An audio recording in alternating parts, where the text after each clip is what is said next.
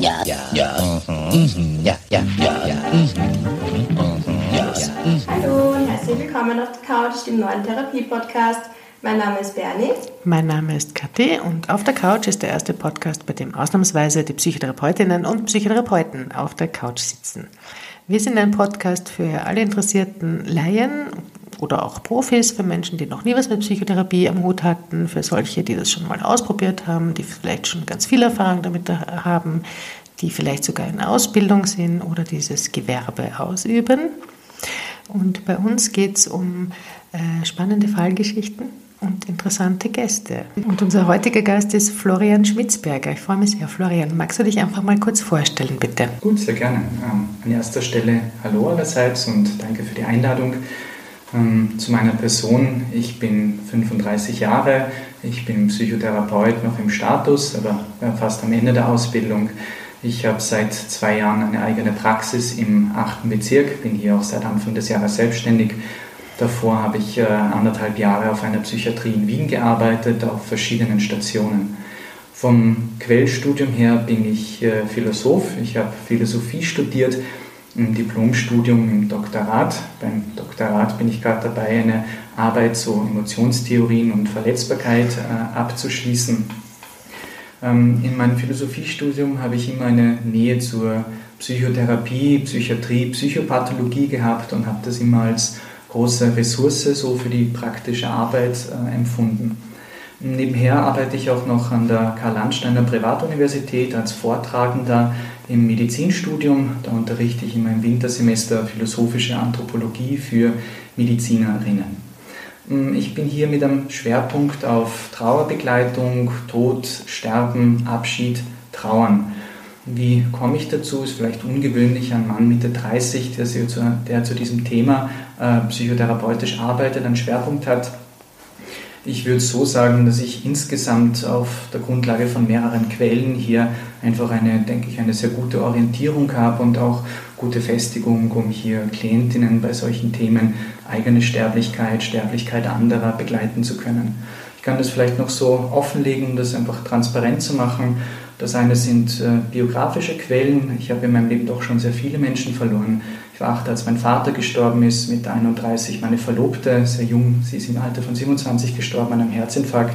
Zwei Jahre später meine Mutter auf, äh, aufgrund eines äh, Lungentumors, äh, Lungenkrebs, sorry. Und ähm, ja, auf diese Art und Weise kenne ich das Thema, denke ich, ganz gut. Das zweite ist so die Philosophie, durch Schwerpunkte in der Philosophie. Hier habe ich durch eine Reihe von Texten, durch ein Studium, durch seine Akzente und Schwerpunkte im Studium eine Sprache an die Hand bekommen, um gut über diese Erfahrungen sprechen zu können, äh, um auch hier Orientierung zu haben. Und das dritte, meine dritte Quelle für diese Beschäftigung ist natürlich meine psychotherapeutische Ausbildung, auch ein gewisses Maß an Fachliteratur, das ich da im Hintergrund habe auch äh, die Arbeit mit meinen Klientinnen. Ich bekomme immer wieder Überweisungen, Empfehlungen, wenn es gerade darum geht, so Klientinnen eben bei Thema Tod, Sterben, Trauer, Abschied zu begleiten. Ja, Florian, man muss wahrscheinlich nicht hell sehen können. Ich muss wahrscheinlich nicht hell sehen können, um davon auszugehen, dass du uns heute auch einen Fall aus der Trauerbegleitung mitgebracht hast. Ganz genau. Mhm, sehr schön. Ja, magst du einfach mal anfangen zu erzählen? Ähm, gerne. Ähm, vielleicht noch eine Vorbemerkung vorweg, was mir insgesamt wichtig ist. Ich habe so ein bisschen Bauchweh gehabt, so einen Fall aus der eigenen Praxis mitzubringen. Habe dann aber überlegt, also weil es ja doch auch um den Schutz der Klientinnen geht, ich habe dann so ein bisschen überlegt und habe gesagt, nein, ich möchte es äh, einfach einen Fall vorstellen, einfach so mit dem Anliegen, über das Thema aufzuklären, auch psychotherapeutische Arbeiterin vorzustellen, auch irgendwie Berührungsängste sowohl beim Thema als auch bei der Psychotherapie abbauen was die Fallgeschichte anbelangt, so ist es mir wichtig, einfach zu sagen, so durch, also einen Schutz zu gewährleisten, das mache ich dadurch, indem ich einfach die Fallgeschichte sehr anonymisiere, auch ein bisschen verfremde, damit diese Person nicht, es geht nicht um die Person jetzt als Einzelperson, sondern es geht eher um den Fall, um die psychotherapeutische Arbeit, die daran äh, sichtbar wird. Ja, es ist gut, dass du das nochmal sagst, weil das werden wir sehr oft gefragt. Äh, selbstverständlich sind alle Fallgeschichten hier in diesem Podcast höchst anonymisiert, höchst verfremdet und äh, die Personen oder die, die jeweilige Person, äh, die in dieser Geschichte beschrieben wird, äh, kann sich fast selber nicht wiedererkennen, geschweige denn jemand im Umfeld dieser Person. Das ist auch nochmal noch mal ganz wichtig, äh, mhm. darauf hinzuweisen. Danke. Ja. Gut, ähm, von meiner Seite, ich würde es gerne so angehen. Ich möchte zuerst den Fall darstellen und dann auch ein bisschen theoretisch einordnen, so von den Konzepten ein bisschen so einfach Orientierung äh, zu geben. Der Fall, den ich vorgestellt äh, oder vorstellen möchte, ist ein gutes Beispiel für eine erschwerte Trauer, wo so der Trauer, der Abschiedsprozess ähm, eingeschränkt wird durch einfach oder wo sich andere Belastungen in den Vordergrund schieben. Ähm, der Klient ist vor längerer Zeit zu mir gekommen. Ich musste mich auch wieder erst wieder in die Dokumentation einlesen, ähm, alles präsent zu haben. Es geht um einen erwachsenen Mann, Ende 30, aus dem Bereich äh, JUS, ähm, Einzelkind und ist gekommen wegen seinem verstorbenen Großvater.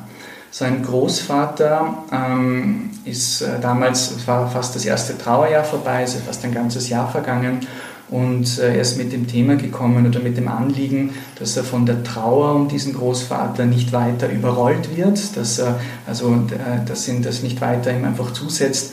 Und zum anderen merkt er, dass so dieses Erleben rund um Trauer ähm, ihm irgendwie so gereizt werden lässt. Da kommt es dann so zu Impulsdurchbrüchen in der Arbeit, ähm, im, im Partnerschaftlichen und das belastet einfach die Beziehungen.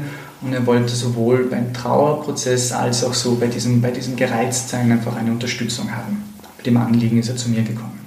Es ist ein, also eine ungewöhnliche Geschichte. Ne? Ein Mann Ende 30, der um seinen Großvater trauert und zwar äh, protrahiert, also verlängert. Nach einem Jahr ist er immer noch mittendrin im Trauerprozess. Mhm. Ja, wie, wie, wie erklärt sich denn das? Mhm. Also der Großvater. ne? Also ich würde, also es sind, es hat sich schon in den ersten, äh, sagen wir zum einen in den ersten Einheiten gezeigt, dass rund um diesen Tod äh, des Großvaters mehrere einfach äh, biografische, familiäre Belastungen da sind. Hm, ich würde es vielleicht so gerne angehen, ich stelle mal so ein bisschen die Probleme dar, die sich schon in der ersten Exploration, also so im Erkunden so der Lebenssituation gezeigt hat und dann schauen wir uns ein bisschen so die, die, den Prozessverlauf, die Phasen, das therapeutische Arbeiten an und dann kann ich damit, denke ich, deine Frage auch gut beantworten. Ähm, also wie gesagt, ähm, rund um das Trauern gab es eine Reihe von Problemkonstellationen. Das ist äh, recht schnell deutlich geworden in den ersten Gesprächen ich würde mal so drei grobe äh, Problemkonstellationen umreißen. Das erste ist so die Beziehungsebene, so das Bezug zum Großvater. Das war ein Vaterersatz für den eigenen Vater. Da ist eben auch schon mal eine schwere äh, also Konfliktdynamik einfach da. Ähm, der Vater alkoholkrank, äh, auch sehr narzisstisch, das heißt die eigenen Bedürfnisse im Vordergrund, wenig Rücksicht auf die Bedürfnisse der Kinder, der Familie, war wenig präsent. Und der Ersatz, also quasi der Vaterersatz für äh, den Klienten war dann eben der Großvater, wo, wo quasi das möglich war, was vom eigenen Vater, was er da nicht bekommen hat. Eine zweite Problemkonstellation ist so das familiäre Umfeld. Also die Eltern des Klienten haben sich äh, getrennt, die waren geschieden. So waren auch so die, beiden, so die beiden Seiten so von der Familie sind so mütterlicherseits, väterlicherseits sind so auseinandergegangen. Und so von der Familie väterlicherseits war da wenig Unterstützung, auch irgendwie ein Nicht-Anerkennen von Trauer, Erbschleicher, Vorwürfe. Du hast dich ja nur deswegen um den Großvater gekümmert, damit du ans Erbe rankommst und dergleichen. Also nicht ähm, anerkennen, nicht anerkennen, dass der einfach um, einen, um eine geliebte Person, um eine wichtige Bezugsperson trauert.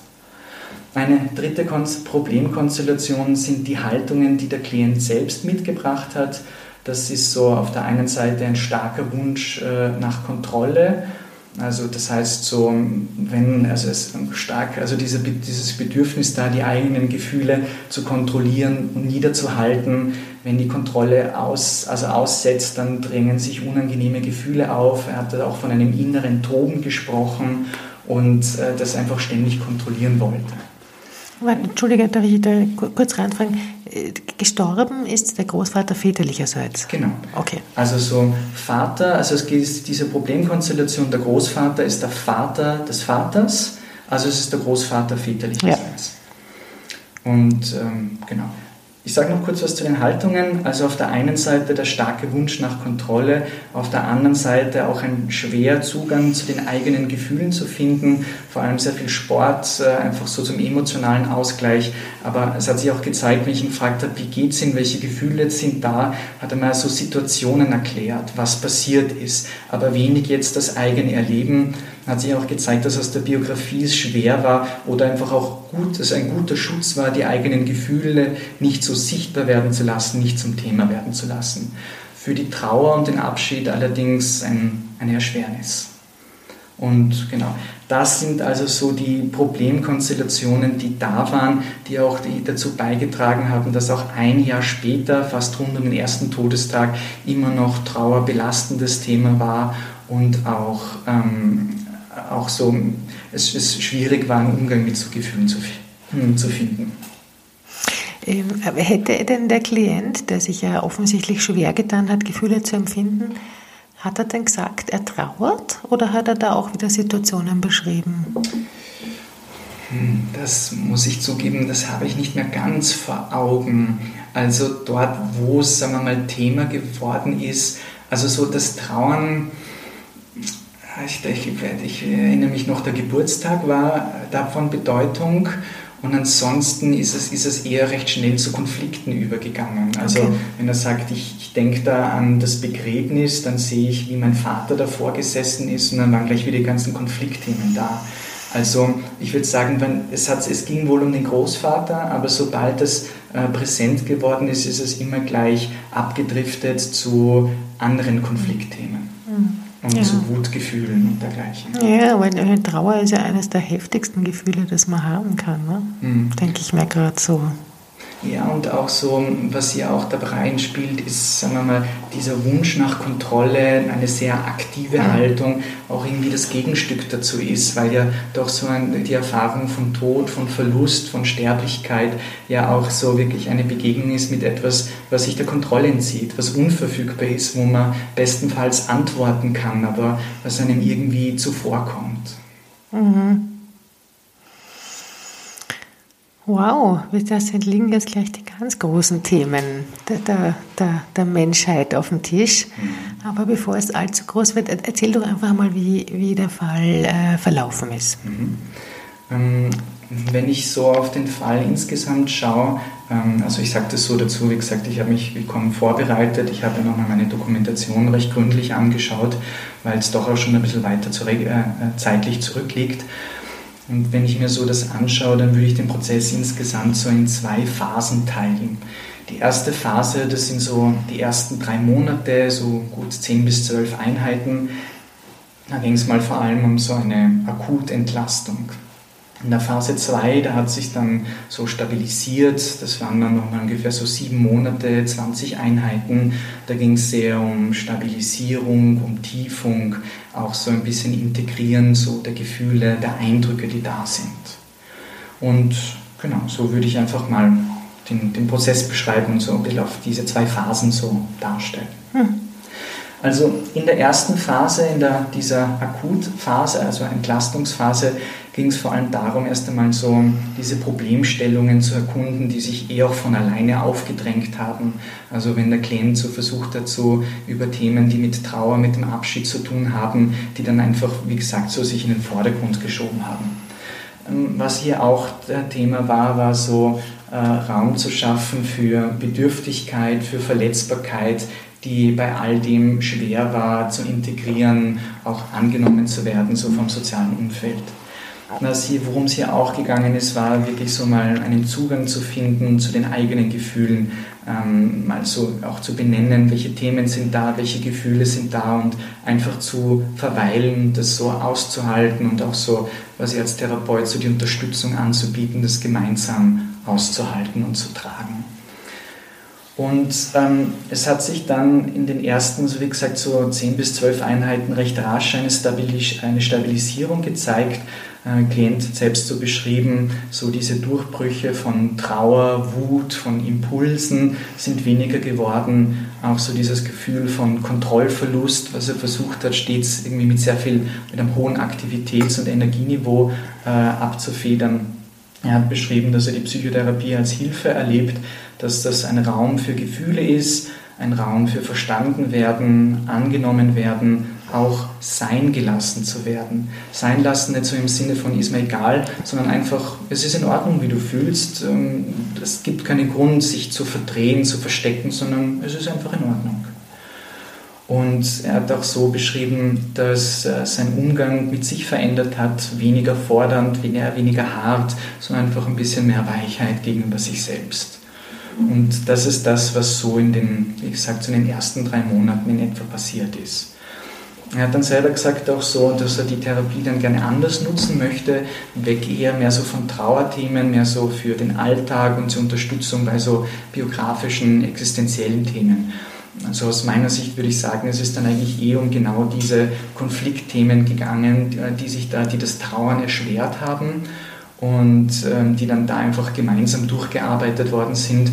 Und unterwegs hat sich dann auch gezeigt, dass das Trauern immer wieder ein Thema geworden ist und ich sage jetzt mal Formen gefunden hat, die es ermöglicht haben, so mit diesem Verlust ähm, einfach gut umzugehen, Stabilität, Festigkeit zu haben. Der Klient kam wöchentlich zu dir? Genau. Also in, den ersten, in der ersten Phase wöchentlich, später dann so zweiwöchentlich. Mhm. Genau. Gut, dann setze ich fort. Ich zeige mal, wie das dann so im, in, der, in der zweiten Phase dann abgelaufen ist. Ich habe schon eben gesagt, da geht es dann mehr so um Stabilisierung, auch so um Tiefung. Es ging dabei ganz stark um die Beziehung seinem Vater, Themen auch so die Beziehung zu seiner Mutter, auch so Formen des Trauerns und wie das Trauern, welche, äh, welche, wie sich konkret manifestiert in seinem Alltag und dann auch so ein bisschen die Rolle, die die Psychotherapie hat dabei.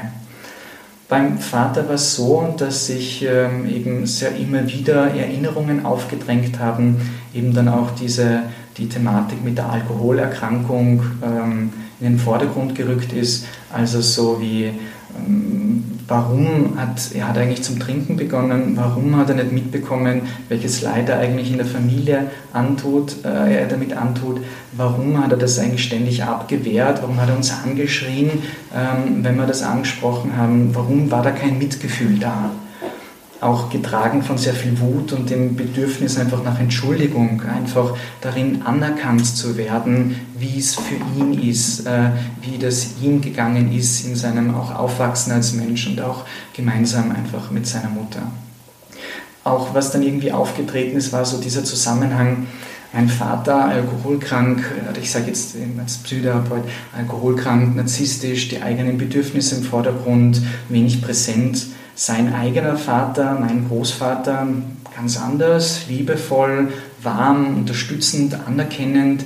Wie, wie geht das? Wie ist sich das ausgegangen? So wie, wie also was sich gezeigt hat, war, dass da Lücken im Familiennarrativ da waren. Dass dann, wenn es um schwere, kritische Lebensereignisse gegangen ist, dass die in den Familienerzählungen wenig Platz hatten und sich dann die Frage stellt, wie gesagt, so, das sind so, das sind verschiedene Teile, die irgendwie nicht so ganz zusammenpassen. Und das sind so Fragen, die dann halt so äh, laut geworden sind, die dann so im Prozess einfach so stattgefunden haben.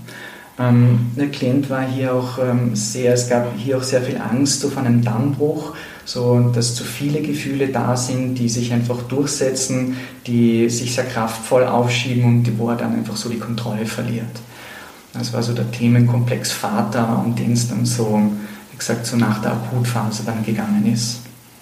Ein anderer Themenaspekt war dann so die Beziehung zur eigenen Mutter, also so, welche Beziehung haben wir zueinander, wie ist die Rollenverteilung zwischen uns, auch so ein bisschen berufliche Anerkennung. Und ähm, was dann auch im Prozess passiert ist, äh, ich glaube, der Fachbegriff dazu ist so Psychotherapie mit Angehörigen.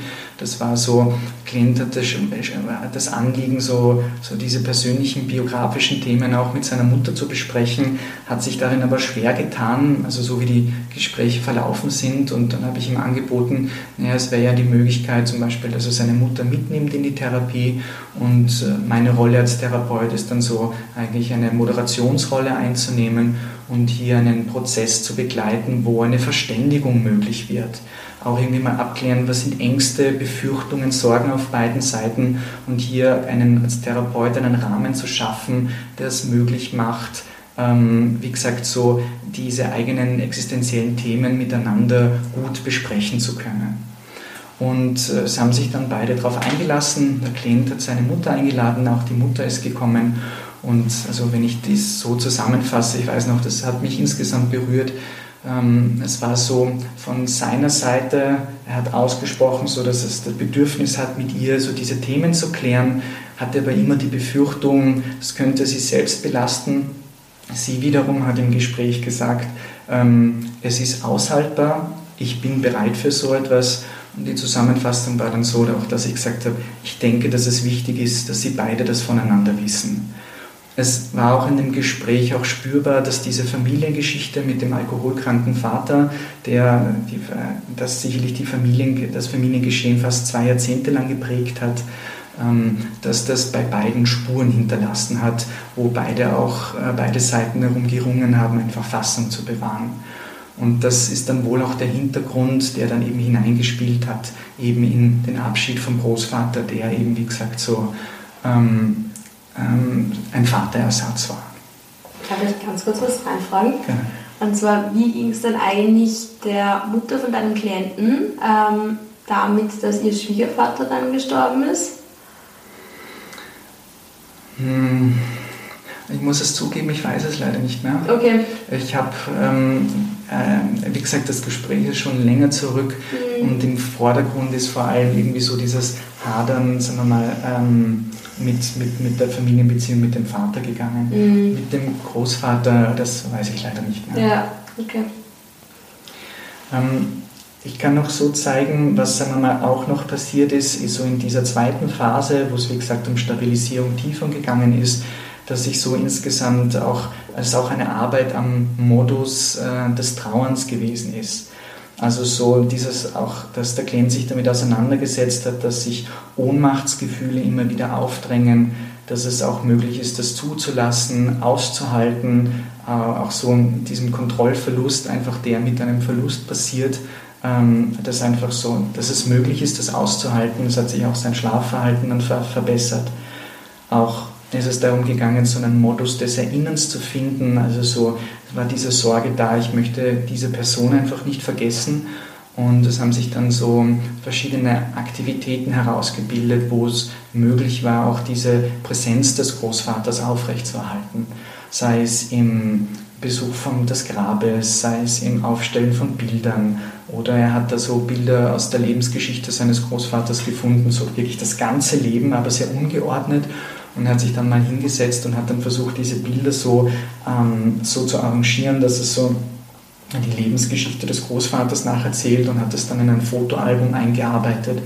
Und ich halt würde sagen, so jetzt aus therapeutischer Sicht, dass das so Weisen sind, so auch dieses Andenken an geliebte Personen aufrechtzuerhalten, mitzunehmen in eine Gegenwart, in eine Zukunft, wo Neues passiert und wo trotz des Abschieds auch irgendwie so eine fortwährende Präsenz da ist. Genau, und ähm, es ist hier auch irgendwie so darum gegangen, wie gesagt, der, der Klient hatte so aus seinem Umfeld oder Teile seines Umfelds wenig Unterstützung, äh, Unterstützung, also zum Teil nicht als Trauernder anerkannt werden, wenn beispielsweise die Grabbeigaben regelmäßig dann ein, zwei Tage nachher verschwunden sind ähm, oder auch wenn, wenn, andere Leute das nicht ganz verstehen oder versuchen mit Tipps her, daherzukommen, was er tun kann. Und das war jetzt so nicht so ganz hilfreich. Grab, Grabbeigaben, das, was er auf das Grab draufgestellt hat, oder? Genau. Okay, okay, so Figürchen oder, oder genau. Blümchen oder sowas, das ist dann, war dann futsch. Genau, die dann verschwunden sind. Okay. Und also nie wirklich jetzt festzumachen, wer war es, aber es war halt irgendwie auffällig, dass das regelmäßig verschwunden ist. Und wie gesagt, jetzt so als Therapeut würde ich das so beschreiben, dass das einfach, ähm, wenn es vorsätzlich eben passiert, dass das auch irgendwie so einfach eine Form ist, im Trauer nicht anerkannt zu werden. Mhm. Und das ist für die Betroffenen eine Belastung. Und genau. die Psychotherapie in dieser Phase hat ähm, der Klient hat das so beschrieben, dass es gut geholfen hat, sagen wir mal auch so Gefühle so zu isolieren. Also wenn dann Belastungen da waren, Träume, Belastungen, dass er gesagt hat, ähm, ich habe dann Therapie, ähm, quasi dort wird es dann bearbeitet, damit was quasi so im Alltag so abgeschottet, isoliert, so quasi mit einem Zeitstempel, dann am Donnerstag, am Freitag, keine Ahnung an welchem Wochentag, wird es dann ist es dann möglich, so einfach dann drüber zu reden und so hat es dann über viele Tage einfach dann aufgeschoben werden können. Ähm, was auch war, ähm, war, dass ähm, Klient auch irgendwie so äh, die Erfahrung gemacht hat, dass, in der, dass, dann so in der, dass es in der Psychotherapie möglich ist, Konflikte zu bearbeiten, ohne dass es diese konkreten Personen dazu braucht. Also einfach mal nur auszusprechen, äh, wahrgenommen werden, so Probehandeln, wie gesagt, in der Gestalttherapie arbeiten wir da so mit, mit dem Lernstuhl. Und ähm, dass das einfach eine Unterstützung ist und dass es auf die Weise möglich ist, auch dann die Konflikte, die im Raum waren, dann einfach so stehen zu lassen und selber einfach Ruhe und einen Umgang damit zu finden. Genau. Das ist schön. Das Schön. ist so ein dieser zweiten Phase. Zweite Phase, okay. Gab es noch eine dritte Phase oder war das dann, habt ihr euch so ausgefädelt ähm, am Ende der zweiten Phase? Ja, es hat dann, also der Prozess ist dann, also es hat sich dann noch gezeigt, dass sich andere Themen mehr den Vordergrund schieben, wirklich so Zukunftsthemen, mhm. wie ist die aktuelle Lebenssituation, wie möchte ich mein Leben gestalten. Ich denke, auch irgendwie bezeichnen, so mit der Auseinandersetzung mit diesen Themen wird auf einmal dann der Blick frei für Gegenwart und Zukunft und dann ist der Klient auch, äh, ist dann der Prozess abgerundet, reflektiert, hat dann auch aufgehört. Und äh, ja, ich denke, das aus meiner Sicht würde ich sagen, guten Gewissens. Schön, ja. Wie, lang, wie oft war er denn bei dir? Ähm, insgesamt so zwischen 40 und 50 Mal, ein bisschen mehr als ein Jahr. Mhm. Also so, ich rechne auch so Psychotherapie, hat 40 Einheiten, so meine grobe Orientierung, also genauso in diesem, ein bisschen mehr als ein Jahr. Schön. Ja. Äh, Florian, jetzt hast du angekündigt, schon zu Beginn der Geschichte, dass du ähm, nicht nur den Verlauf erzählen magst, sondern auch ein bisschen einordnen. Ich finde, das ist ein ganz besonderes Angebot für unsere Hörerinnen und Hörer, äh, auch mal so ein bisschen hinter die Kulissen schauen zu dürfen. Mhm. Äh, geht schon los. Okay, gut. Ähm, also ich mache das vielleicht auch transparent. Also so eine Autorin, ähm, die mir also so wo, ähm, fachlich einfach eine gute Orientierung geboten hat und die ich auch durch die Art und Weise, wie sie sich mit der Thematik auseinandersetzt, sehr schätze, ist Ulrike Backhaus. Das ist eine deutsche Psychotherapeutin, eine personenzentrierte Psychotherapeutin und das, also das ist so die Quelle, so an, an der ich mich da so orientiere. Und wenn ich jetzt so darauf schaue, was ich hier vorfinde, dann gibt es da zum Beispiel eine Beschreibung von jetzt mal so vier groben äh, Trauerprozessen oder Trauerverläufen, Konstellationen. Das erste wäre eine nicht erschwerte Trauer, das zweite eine erschwerte Trauer, das dritte so komplizierte, anhaltende Trauer und das vierte eine traumatische Trauer. Ich sage vielleicht kurz was dazu. Die nicht erschwerte Trauer, das ist das, womit eigentlich so ein Großteil der, ja, der Leute konfrontiert ist, die äh, einfach einen Verlust erleiden.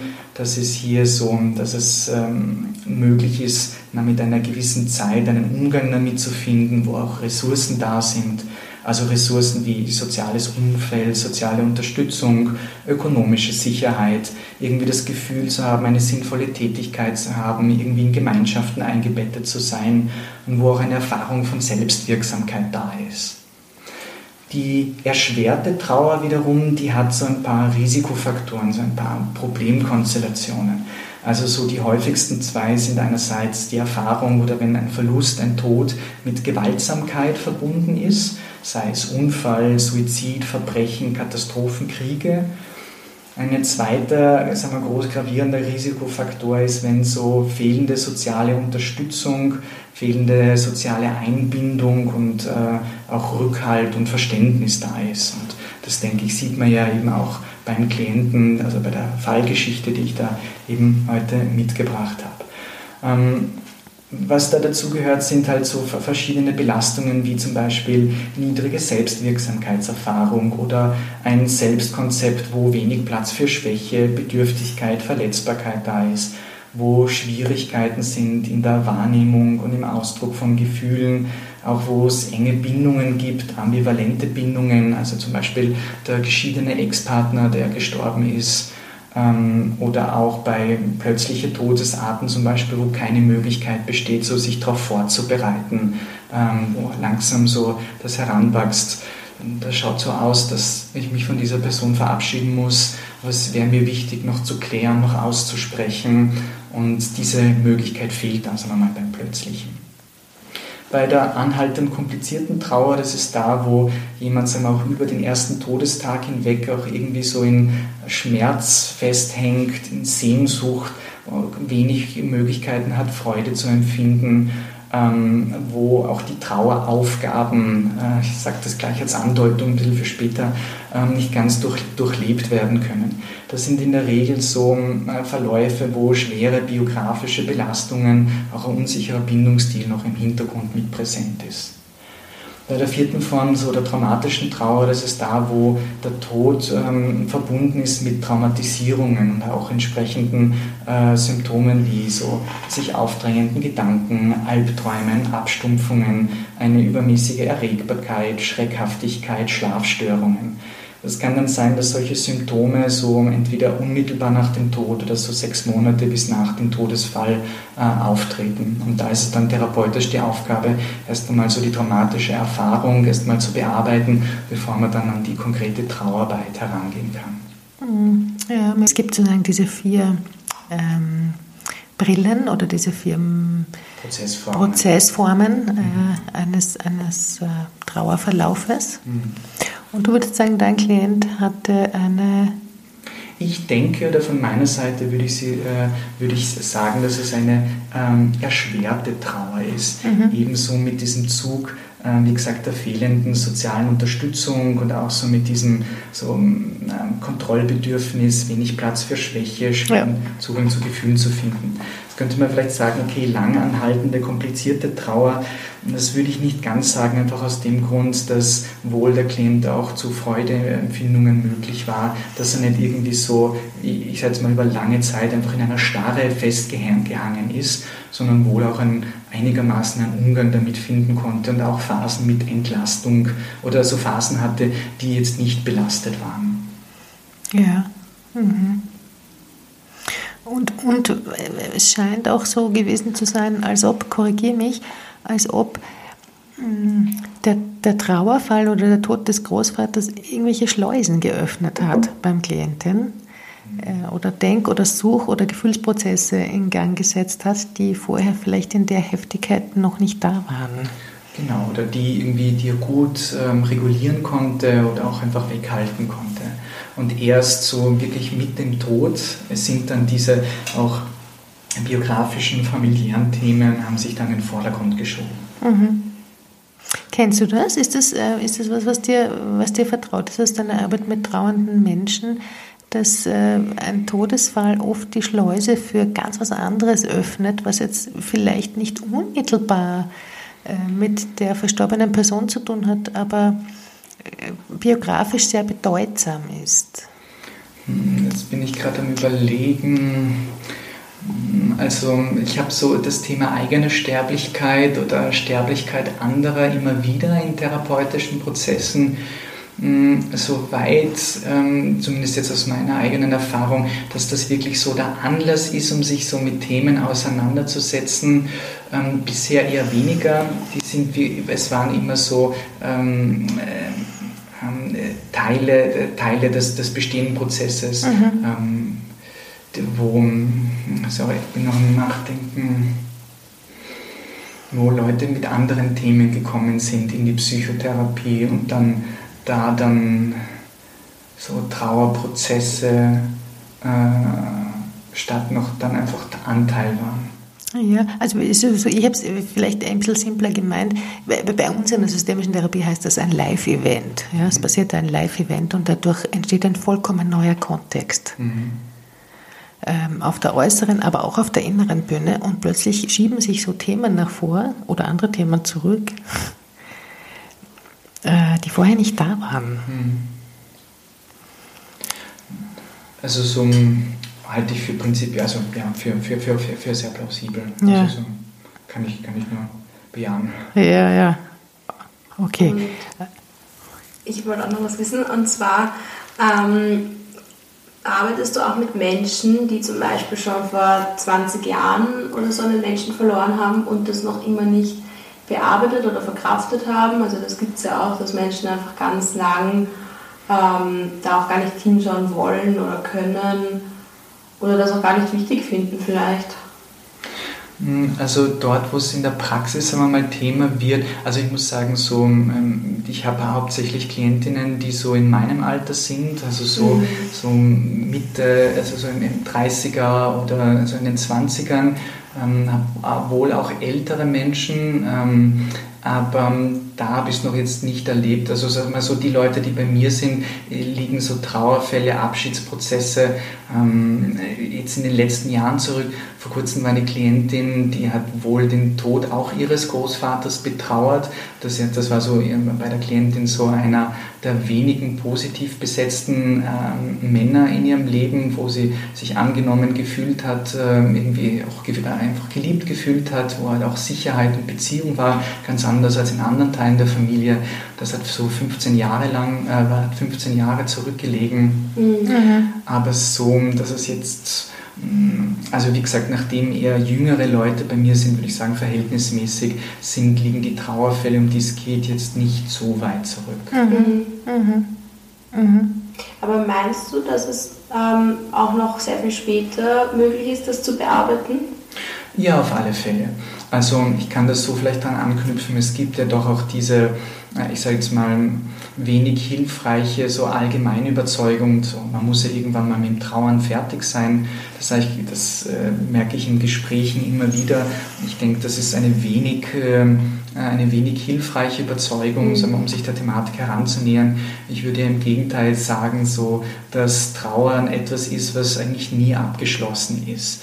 Also wohl ist so die erste Phase so des Schmerzes, wirklich mit dem Verlust zurechtzukommen, sich neu im Leben zurechtzufinden, dass das, ähm, äh, dass das wohl eine Akutphase ist, aber so der Verlust eines geliebten Menschen, wo Bindung da war, das hört dann nicht einfach auf. Das sind Spuren, die einfach zurückbleiben und die auch immer wieder präsent werden. Mhm.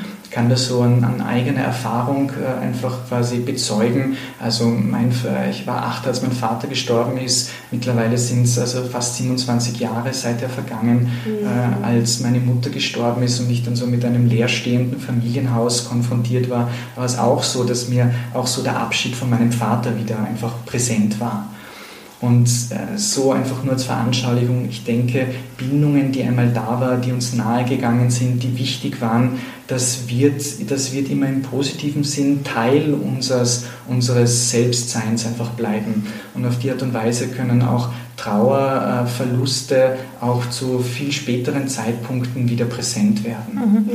Und vielleicht wandelt sie auch äh, seine Gestalt, oder? Die Trauer wandelt wahrscheinlich ihre Gestalt und, und äh, ist manchmal vielleicht sehr nah, manchmal sehr weit weg, mhm. manchmal vielleicht eher so was Bittersüßes und manchmal was ganz was Schmerzhaftes und so weiter mhm. und so fort. Ja? Genau. Also ich kann, mich, ich kann mich zum Beispiel an einen erwachsenen Mann erinnern, der mit einer stabilen Beziehung, äh, stabilen Beziehung, Familie und mehreren Kindern da war. Und als er das Begräbnis äh, von jemand anderen besucht hat, war auf einmal die, wieder die Erinnerung präsent an das erste verstorbene Kind, ähm, also an das erste Kind, das kurz nach der Geburt verstorben ist. Und also so, dass es immer wieder so Anlässe gibt, wo das einfach hereintreten kann und ähm, sich einfach auf ja, in den Vordergrund schieben kann. Mhm. Auch wenn es immer wieder gut integriert ist und Platz ist, das sind einfach Verletzungen, die, die bleiben. Mhm. Jetzt äh, kommen wir nochmal zurück zu deinem ähm, konzeptionellen Blick. Also das eine ist sozusagen, ich spüre so eine ganz, ganz warme, liebevolle präsente Begleitung, wenn du von deinem Fall erzählst oder von deinen Klientinnen erzählst. Das andere ist, du hast ja auch eine ganz bestimmte Brille auf, ne? wenn jemand zu dir kommt und, äh, und von seiner Trauer oder von ihrer Trauer berichtet. Was, was würdest du denn sagen? Was ist so für dich konzeptionell? Was sind so Eckpunkte, die du da im Kopf hast? Also das eine würde ich sagen, ähm, sagen wir jetzt mal so, wie gesagt, dieses Verständnis von Trauer als Aufgabe und weniger als Phasen Und das zweite bin ich sehr philosophisch geprägt, so, das würde ich so ähm, den, den, den, ähm, so das Symbol des Kairos, des, des, des, des, des günstigen Augenblicks noch hereinbringen. Ich, ich erläutere das mal kurz. Also, das ist, aber das bietet sich doch ganz heftig an als Begriff der Woche. Ja. Der, der, die oder das Kairos? Gute Frage.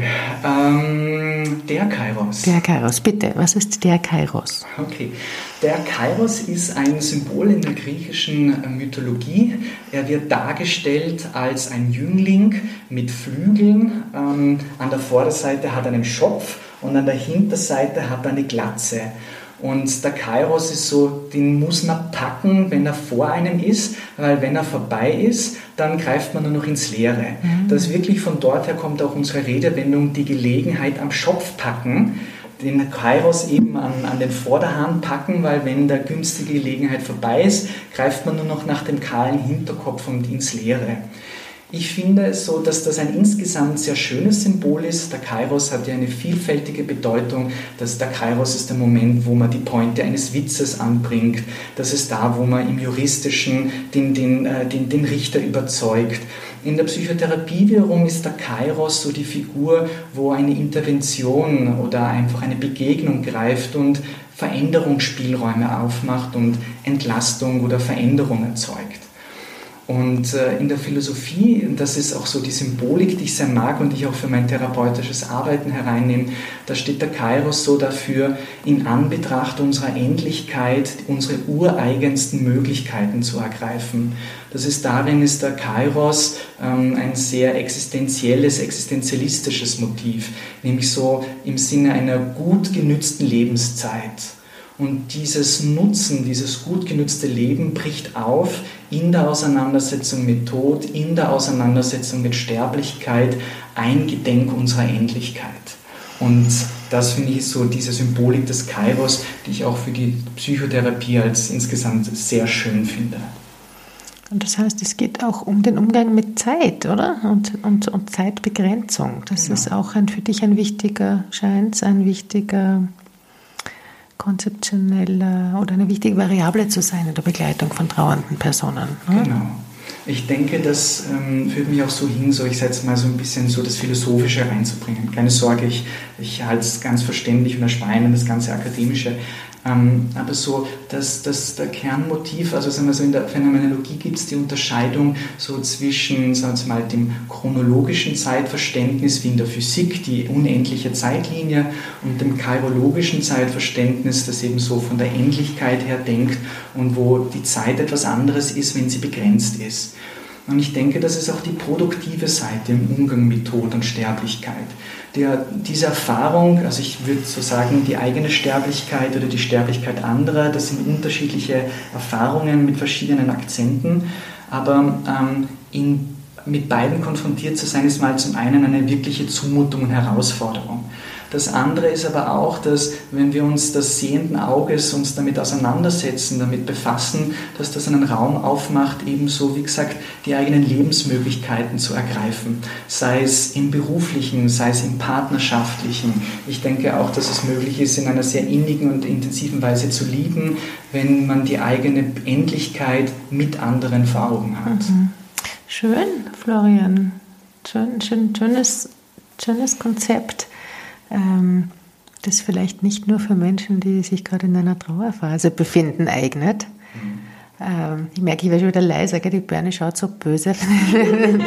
Aber immer, wenn ich sehr berührt bin, dann wird meine Stimme ein bisschen leiser. Vielleicht auch eine, eine komische Zeiterfahrung. Ähm, äh, Florian, ähm, möchtest du diesem Fall noch irgendwas hinzufügen? Ist dir noch was wichtig? Äh, ist noch was offen geblieben? Hm, nein, ich denke nicht. Ähm, vielleicht noch eine Kleinigkeit, doch, doch, doch etwas, hm, weil es ja doch auch diese Vorstellung gibt, dass Trauern in Phasen verläuft, so mhm. hintereinander, man wird irgendwie so durchgeschleust mhm. und passiert irgendwie mit einem. Und so in der Gegenwart, ich möchte gerne so zeigen, so in der Gegenwart tritt man eher anders so heran. Ich habe es ja auch schon angedeutet, die Traueraufgaben, die sind so anders, so verbringen, bringen andere Konnotationen mit sich nämlich so, das ist nicht nacheinander, sondern Traueraufgaben sind gleichzeitig oder finden auch immer wieder gleichzeitig statt. ähm, man kann es aktiv mitgestalten und es gibt kein zeitliches Miteinander oder Nacheinander, sondern es ist eher so, man steht vor bestimmten Aufgaben, die, man, die fürs, für ein gutes Trauern, guten Trauernprozess auch einfach präsent sind. Mhm. Ich möchte das noch kurz umreißen. Ähm, das eine ist so mal, die erste wäre so, wie gesagt, ich tue das mit Ulrike Backhaus, so den Verlust als Realität zu akzeptieren. Das ist gar nicht so leicht. Das zweite ist so, den Schmerz auszuhalten, der sich in Gefühlen bekundet, im körperlichen Erleben, auch im Verhalten. Da muss man auch erstmal den Halt haben, so dieses, diesen Schmerz zuzulassen und zu integrieren. Dann ein dritter Aspekt ist so, sich an die Welt ohne die verstorbene Person anpassen. Das heißt im Alltag, im Selbsterleben, im Verständnis von Leben, so in den Überzeugungen, Lebens, Lebenserzählungen. Und eine vierte Aufgabe ist es so, eine dauerhafte Verbindung trotz Verlust aufzubauen. Also dieses Gleichgewicht aus Abschied von der physischen Präsenz und Aufrechterhalten so einer inneren Präsenz, so ein Verbundensein, eine Präsenz des Verstorbenen mitzunehmen als wertvollen Teil in der Gegenwart und der Zukunft. Das wäre mir vielleicht noch wichtig, so einfach um über das Thema aufzuklären, ähm, so ein bisschen auch Orientierung zu haben, was, was geht mit dem Trauernden alles einher, was braucht es, um auch einfach wieder Festigung und Stabilität zu finden und auch trotzdem Ja zum Leben sagen zu können. Schön. Dieses fränkische Motiv. Ja, das fränkische Motiv, das hatten, hatten wir schon ein paar Mal, gell? Ja, sehr schön. Vielen Dank, Florian, für diese sehr, sehr berührende Geschichte, die ähm, ich hätte schon wieder siebenmal abbiegen können. ähm, und da und dort nachfragen. Aber ich schaue ein bisschen auf die Zeit und frage dich, ob du bereit bist für die Überraschungsfragen. Uiuiui, ja. Uiuiui. Okay. Magst du anfangen, Bernie? Ja, kann ich gerne machen. Und zwar, mich würde ähm, sehr stark interessieren, wie du selbst damit umgehst, wenn du einfach relativ viele Klienten oder Klientinnen hast, die eben in so Trauerprozessen fest ja, feststecken ist vielleicht das falsche Wort, sich da einfach drin befinden und ähm, ja, inwiefern dich das auch belastet oder mit deiner eigenen Geschichte vielleicht auch konfrontiert und wie du dich da auch abgrenzt, beziehungsweise auch vielleicht einfach mitschwingst und das auch heilsam ist für deine Klienten und mhm. Klientinnen. Hm, also ich würde sagen, was meine Geschichte anbelangt, ähm, würde ich sagen, dass ich, denke ich, doch einen guten und festen Halt gefunden habe, um die mit diesen Erfahrungen zurechtzukommen, auch gute Halt, also guten Unterstützung einfach hier hatte. Und also das würde ich sagen, so ist es gut möglich, auch ähm, trotz meiner eigenen biografischen Erfahrungen dann mit den Klientinnen in Kontakt zu kommen. Meine Erfahrung ist die, dass ähm, äh, Trauern etwas Stiftendes hat also so vor allem diese Gefühle zu teilen, auch zu verstehen, was hier erfahren wird, das gemeinsam in der Therapie auszuhalten, dass das etwas Schönes, etwas Berührendes hat.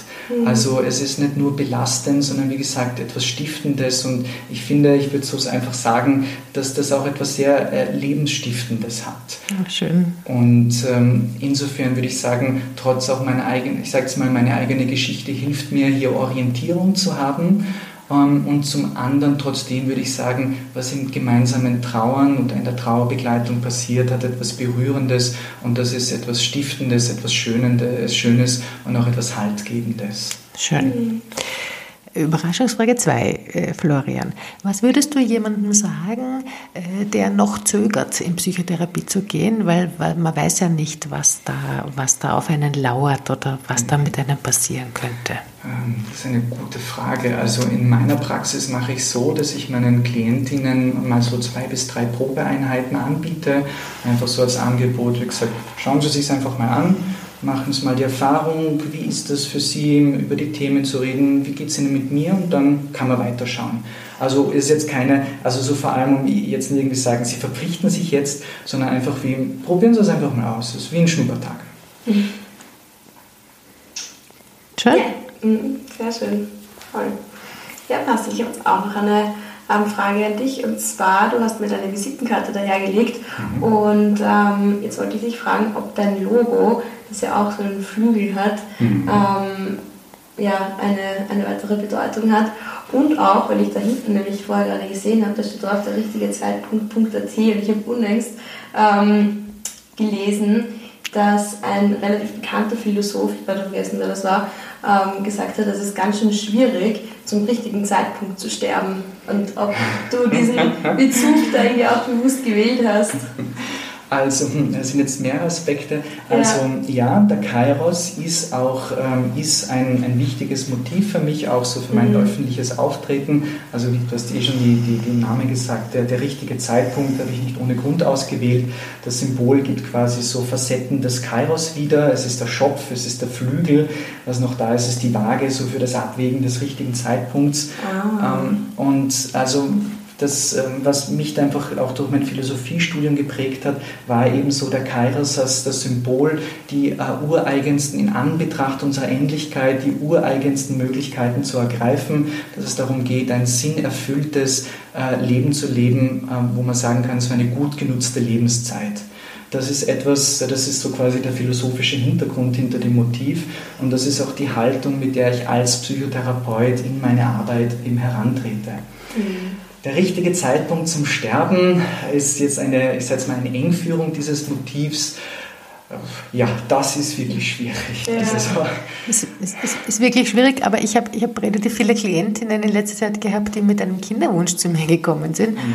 Und wir sind auch immer übereingekommen, es gibt auch nicht den richtigen Zeitpunkt, um geboren mhm. zu werden. Also vielleicht, vielleicht trifft sich da Anfang und Ende in der, in der in der Zeitlichkeit oder genau. Überzeitlichkeit. In all diesen Dingen fragt uns niemand. Im Geborenwerden, wann, uns, äh, wann, die, wann unsere Zeit ein letztes Stündchen schlägt, das passiert einfach, das ist widerfahren ist. Genau. Oh, das ist schön. Das ist eigentlich ein wunderschönes Schlusswort, äh, Florian.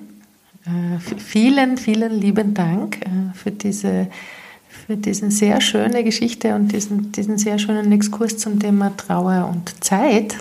Genau.